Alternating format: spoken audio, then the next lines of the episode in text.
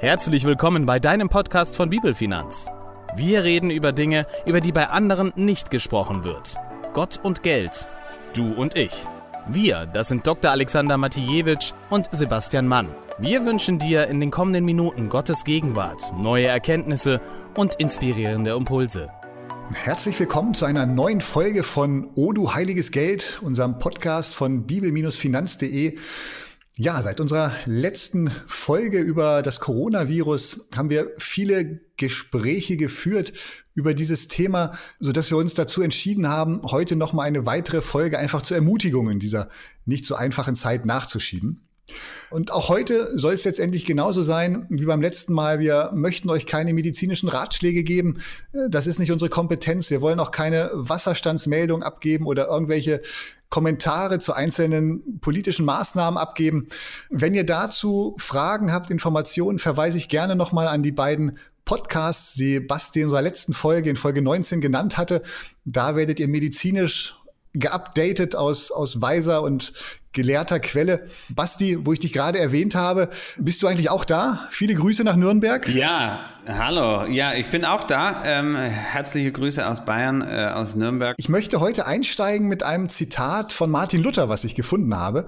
Und zwar aus einer Zeit Anfang des 16. Jahrhunderts, als in Europa die Pest umging. Und ja, auch Martin Luther war in Wittenberg davon betroffen. Die Stadt blieb nicht verschont. Und in dieser Zeit hat ein Freund von Luther, nämlich Dr. Johannes Hess, ihm geraten, geraten, Wittenberg zu verlassen. Und ähm, ich finde es bemerkenswert, was Martin Luther dann vor knapp 500 Jahren darauf geantwortet hat. Das möchte ich jetzt einfach einmal vorlesen. Er sagt, ihr ratet mir zu fliehen. Wohin soll ich fliehen? Ich denke, die Welt wird nicht untergehen, wenn Bruder Martin zugrunde ginge. Nicht, dass ich den Tod nicht fürchtete.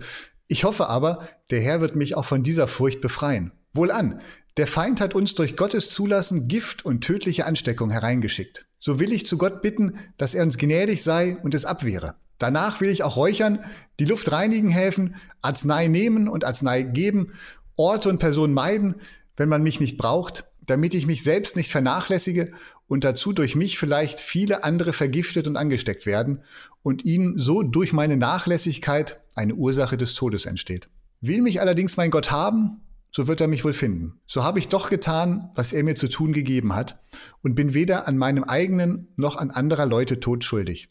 Wenn aber mein Nächster mich braucht, will ich weder Ort noch Person meiden, sondern frei zu ihm gehen und helfen, wie oben gesagt ist. Sieh, das ist ein rechter, gottesfürchtiger Glaube, der nicht tollkühn oder frech ist und Gott auch nicht versucht. Soweit der Auszug aus diesem Brief von Luther aus dem Jahr 1927. 1527. Wenn ihr den ganzen 15, entschuldigt, oh ja, doch etwas älter, genau.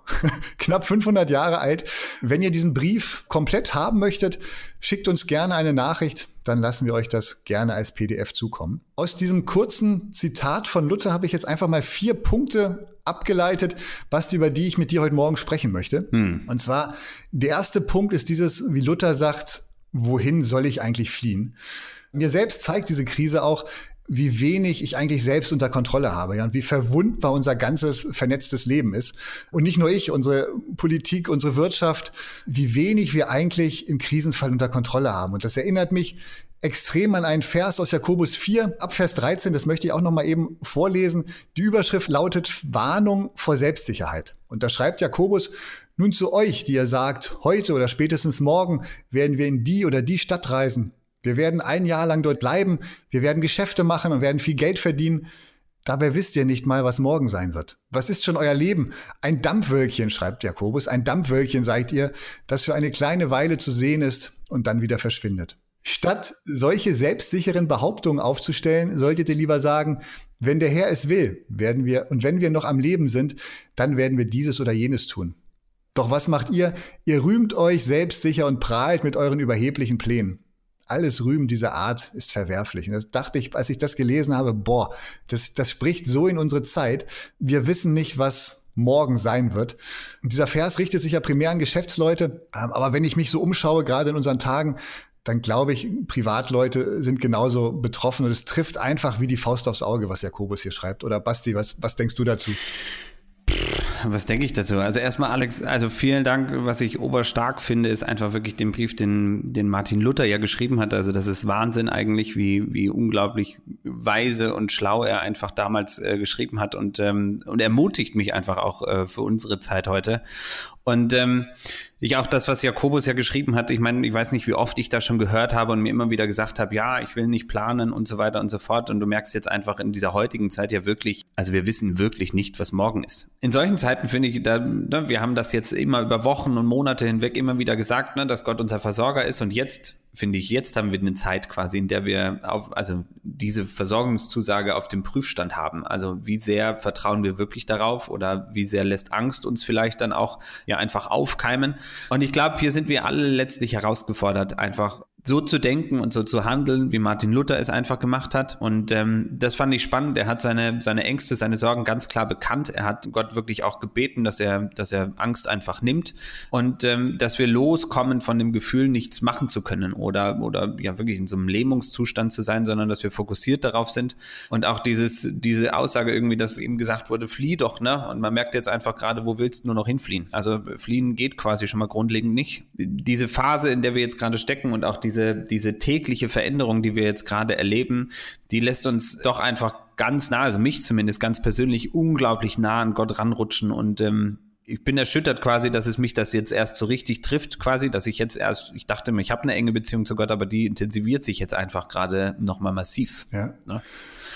Wie du es eben auch gesagt hast, Basti, ich merke das auch bei mir selber, dass mein Gottvertrauen wirklich auch herausgefordert ist jetzt in diesen Zeiten, gerade auch ähm, als Unternehmer gesprochen. Ne? Dann einerseits bin ich mir sicher, dass Gott unser Versorger ist, dass er unabhängig von den äußeren Umständen uns versorgen möchte, uns versorgen wird.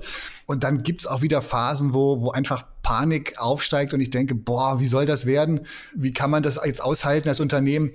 Das, das wechselt ab und ich finde es beruhigend. Ähm, damit komme ich auch zum zweiten Punkt, dass Martin Luther auch das Wort Furcht in den Mund genommen hat in seinem Brief. Also auch er kennt das, dass, dass Angst und Furcht da ist. Ich hoffe aber, der Herr wird mich auch von dieser Furcht befreien. So schreibt er das, meint es bezogen auf, auf den Tod.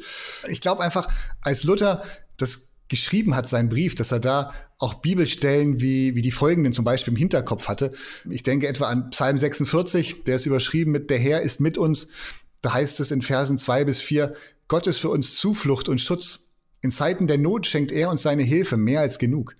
Darum fürchten wir uns nicht, wenn auch die Erde bebt und wankt und die Berge mitten ins Meer sinken, wenn auch seine Wellen brausen und tosen und die Berge erbeben vor seiner gewaltigen Kraft.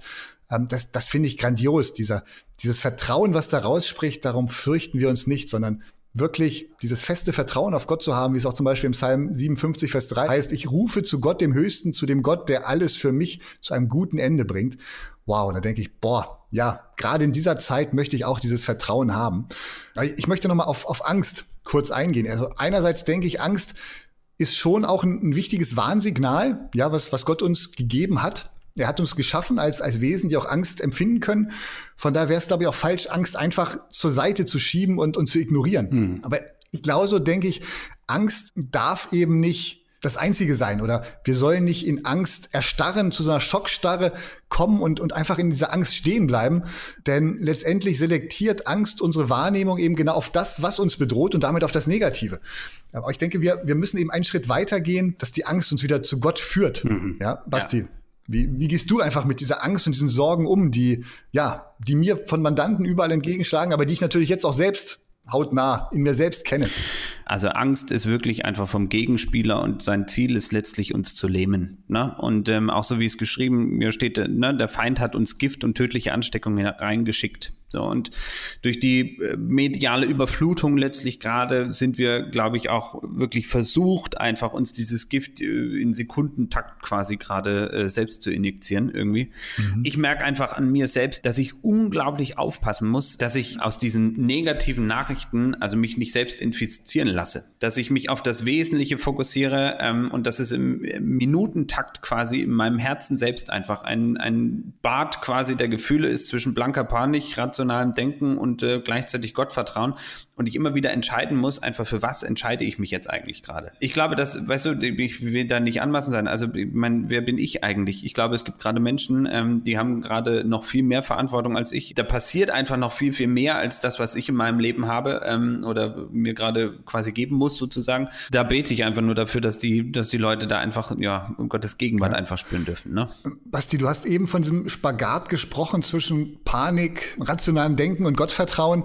Wie gehst du ganz konkret damit um? Oder hast du irgendwie konkrete Tipps für uns, wie, wie andere auch mit diesen Ängsten und Sorgen umgehen können, die, die da sind? Also was ich, äh, was ich relativ schnell jetzt eigentlich schon letzte Woche gemacht habe, ist, dass ich gesagt habe, okay, warte, das geht so nicht weiter. Also ich habe äh, ganz konkret einfach aufgeschrieben, äh, was bewegt mich gerade, wovor habe ich Angst, was macht mir Sorgen vielleicht auch in dieser Zeit. Also ob es meine eigene Gesundheit ist, ob es meine Familie ist, meine Angehörigen sind, Freunde, die auch ähm, in dieses Risikopotenzial hineinfallen, aber auch unternehmerisch. Also meine Mitarbeiter, die das ganze Unternehmen, ne, alles was daran liegt und auch äh, die ganzen Beziehungen einfach, die die ich pflegen darf gerade. Also die, ich habe das alles einfach aufgeschrieben so und habe einfach gesagt, hey, okay, einverstanden, Gott, ich gebe dir das jetzt in aller, in allem vollen Umfang einfach gerade ab und bitte ihn darum, dass diese Sorgen und Ängste keinen Raum mehr in meinem Leben einnehmen dürfen. So, und dass ich mich damit fokussieren kann.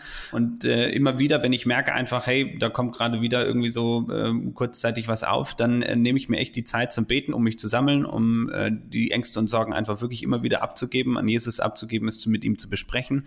Ja, einfach auch viel Gespräch. Also ich meine, ähm, die, ich meine, ich bin gefühlt eh äh, den ganzen Tag gerade am Telefon. Äh, von daher tut das auch ehrlich gesagt ein bisschen gut, mit anderen Leuten zu sprechen ähm, und, und da mal auch gemeinsam zu beten und auch ähm, die, ich sag mal, diesen vollen Umfang letztlich auch der Situation anderer Menschen zu verstehen und zu realisieren ähm, und da einfach wirklich zu merken, okay, es gibt einfach echt noch viele, viele größere Sorgen als meine und dafür gilt es jetzt einfach auch wirklich im Gebet einzustehen. Sehr stark, Basti, finde ich, finde ich super Impuls, morgens erstmal, ja, sich nicht an den Schreibtisch und die sich an türmenden Anfragen zu setzen, sondern wirklich erstmal, okay, ich fahre runter, ich bringe das erstmal alles Gott, meine Kunden, meine Mandanten, meine Sorgen und dann fange ich an.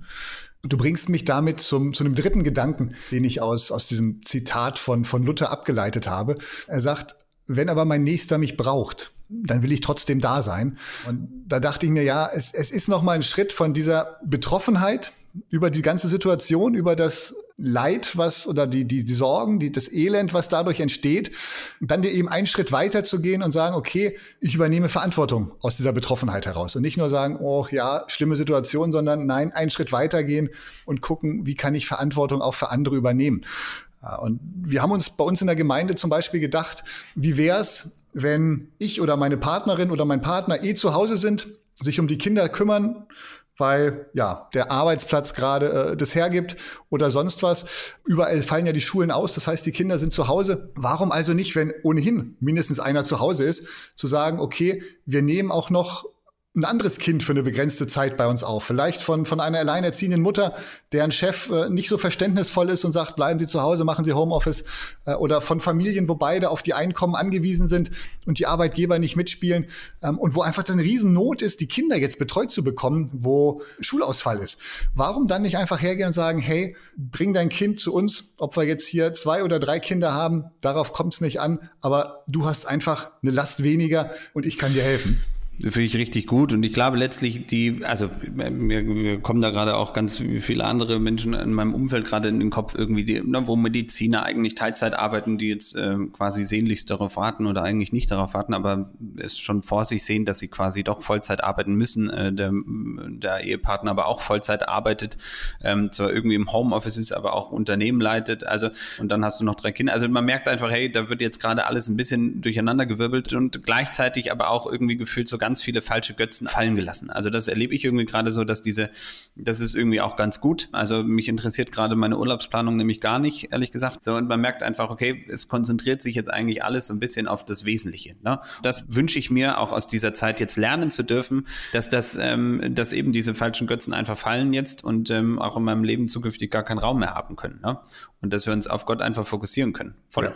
Und ich, ich glaube, es liegt auch einfach eine, eine Chance in dieser Krise. Basti, du hast im, im Vorgespräch gesagt, dass gerade in Zeiten von solche Pest in Deutschland in der Vergangenheit, dass das Zeiten waren, wo das Christentum gewachsen ist. Mhm. Und da glaube ich eben auch, dass, dass wir einfach, indem wir jetzt ja einfach Hilfe anbieten für Betroffene und das verbinden mit der, mit der Motivation, die dahinter steckt, einfach zu sagen, hey, da ist ein Gott, der mich liebt und der auch dich liebt und deswegen möchte ich dir jetzt helfen. Sei es vielleicht auch, dass wir einfach Einkäufe übernehmen für Risikogruppen, ja, dass, dass ältere oder Asthma-Patienten jetzt nicht äh, einkaufen gehen müssen oder dass man für die was mitbringt. Voll. Bei uns in der Gemeinde wollen wir das auch gerade aufziehen. In Braunschweig gibt's auch so eine Aktion, ähm, wo jeder an seiner Haustür einen Zettel hängen kann, hey, ich erledige Einkäufe für dich, hast du was, ich melde dich bei mir, ich mache das mit. Ich glaube, das ist einfach auch eine Riesenchance, wo wir, ja, wo wir als Christentum nochmal einen Unterschied machen können in der Gesellschaft. Also voll, ich glaube, das ist, äh, das ist ein, ein sehnlichster Aufruf zur Nächstenliebe einfach, für die Menschen einfach da sein, die uns jetzt brauchen. Es gibt genug quasi, die in dieses Risikopotenzial hineinfallen und für die einfach Licht sein, äh, für sie da sein, für sie einkaufen gehen, für sie beten. Das ist unsere Aufgabe jetzt. Dadurch können wir Gott jetzt erst richtig groß machen. Es gibt zum Beispiel gerade von der Evangelischen Allianz in Deutschland ja jetzt jeden Abend um 20.20 Uhr den Aufruf wirklich, äh, dass jeder für sich zu Hause betet quasi und gemeinsam für Politik, Mediziner, für Ärzte, für die Welt, einfach für die Menschen, die jetzt davon betroffen sind, wirklich einzustehen. Und das ist, glaube ich, einfach wirklich, also da googelt einfach mal nach Deutschland betet 2020.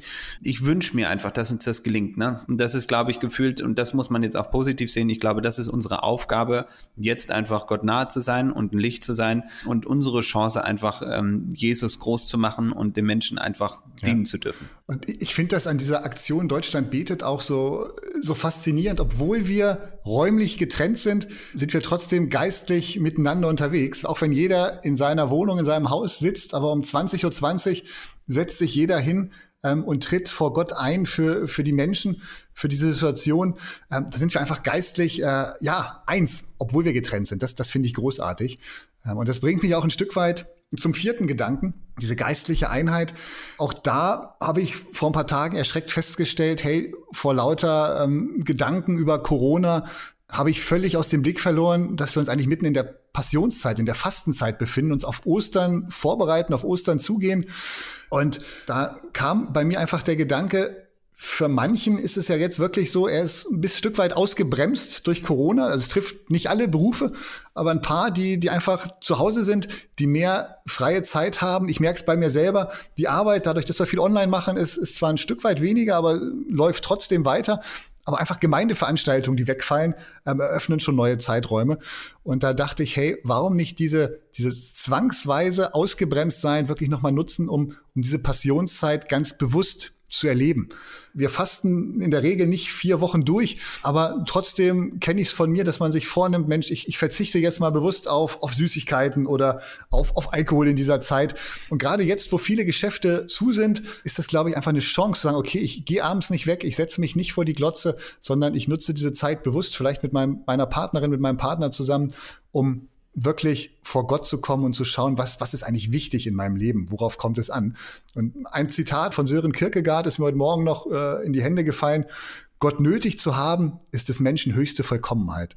Und ich glaube, da, da sind wir gerade auf dem Weg hin, äh, das zu erkennen, dass wir Gott wirklich nötig haben. Hm. Aber diese Abhängigkeit als, als höchste Vollkommenheit anzusehen, das ist zumindest bei mir noch, noch ein ganz schönes Stück Weg. Aber ich wünsche mir, dass ich da einfach hinkomme, zu erkennen, ja, Gott, wenn ich komplett abhängig bin von dir und nichts anderes mehr habe, dann ist das eigentlich meine höchste Vollkommenheit in diesem Gedanken und in dieser Gewissheit zu leben, Gott, wenn ich dich nur habe, dann habe ich wirklich alles, so wie, wie Paulus es auch schreibt. Von daher ist es so ein Stück weit mein Wunsch, dass einfach diese Krise auch dazu beihilft, unsere Lebensgeschwindigkeit zu reduzieren und einfach ein Stück weit Hektik aus dem Alltag rauszubekommen, in diesen neuen Phasen noch einfach ganz neue Dankbarkeit einzubuchstabieren und einzulernen für Dinge, die uns ja vor ein paar Wochen noch völlig selbstverständlich waren. Ja, sich draußen mit, mit Menschen, mit Freunden treffen, mhm. in Cafés zu gehen, volle Regale in den Supermärkten zu haben, Medikamente gegen alles, für jede Situation, rund um ärztliche Versorgung. Jetzt in dieser Krise merken wir auf einmal Freiheit, Wohlstand, Gesundheit. Das ist nicht selbstverständlich, sondern das sind wirklich Geschenke Gottes, die wir lange, lange Jahre erfahren durften, nutzen durften und wie wir jetzt merken, die man sich einfach für kein Geld der Welt kaufen kann. Ist so. Und ähm, ich glaube auch, dass, also ich sag mal, wenn ich, wenn ich abschließend irgendwie äh, was, was sagen wollen würde, lasst uns Angst einfach bekämpfen, lasst uns unsere Sorgen einfach ablegen, so lasst sie uns abgeben und äh, jetzt wirklich einfach, lasst uns Licht sein einfach. Ich glaube, das ist unsere Aufgabe, das ist äh, das, was wir sein dürfen. Dazu hat uns, Gott hat uns Jesus berufen einfach und wir haben jetzt eine, eine Riesenchance eigentlich, Menschen von Jesus zu erzählen, Licht zu sein und uns auch von allen Zukunftsfragen, die ohnehin heute gar nicht beantwortet werden können und auch in den nächsten Tagen vielleicht erst noch gar nicht beantwortet werden können, dass wir bei all dieser Sorge, die da vor uns liegt, einfach wirklich sagen, hey, es haben andere Dinge jetzt eine Priorität, dass wir darin leuchten. Das ist mein sehnlichster Wunsch, dass viele Menschen Jesus kennenlernen dürfen und ich glaube, wir haben eine Chance wie noch nie, dies jetzt einfach bekunden zu dürfen und, ähm, und Menschen einfach auch helfen zu können, die, die Jesus heute nicht kennen. Ich wünsche mir, dass wir Lebensfreude haben, dass wir Hoffnung haben, dass wir Zuversicht haben einfach auf das, was vor uns liegt und ja, dass es uns zusammenführt. Ähm, und das ist mein sehnlichstes Gebet für uns alle.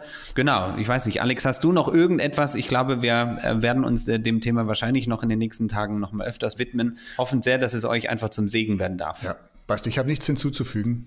Wunderbares Schlusswort von dir. Ihr Lieben, ich wünsche euch Gottes Segen in dieser Zeit. Ich wünsche euch Gesundheit, Ruhe und ja, wie Basti es schon gesagt hat, Hoffnung, Gewissheit und Lebensfreude lasst euch nicht unterkriegen von, von der Situation, sondern ja, fokussiert auf, auf Jesus, auf das, was wichtig ist, worauf es ankommt im Leben. Er wird alles weitere für uns tun. In diesem Sinne, macht's gut und euch eine gesegnete Zeit. Das war der Podcast von Sebastian Mann und Dr. Alexander Matijewitsch. Bitte vergiss nicht, uns zu abonnieren, wenn es dir gefallen hat. Hast du Fragen zu der Folge oder inhaltliche Ideen für neue Podcasts? Dann freuen wir uns auf deine Kommentare. Weitere Informationen, Termine und Podcastfolgen findest du online unter bibel-finanz.de. Gott segne dich.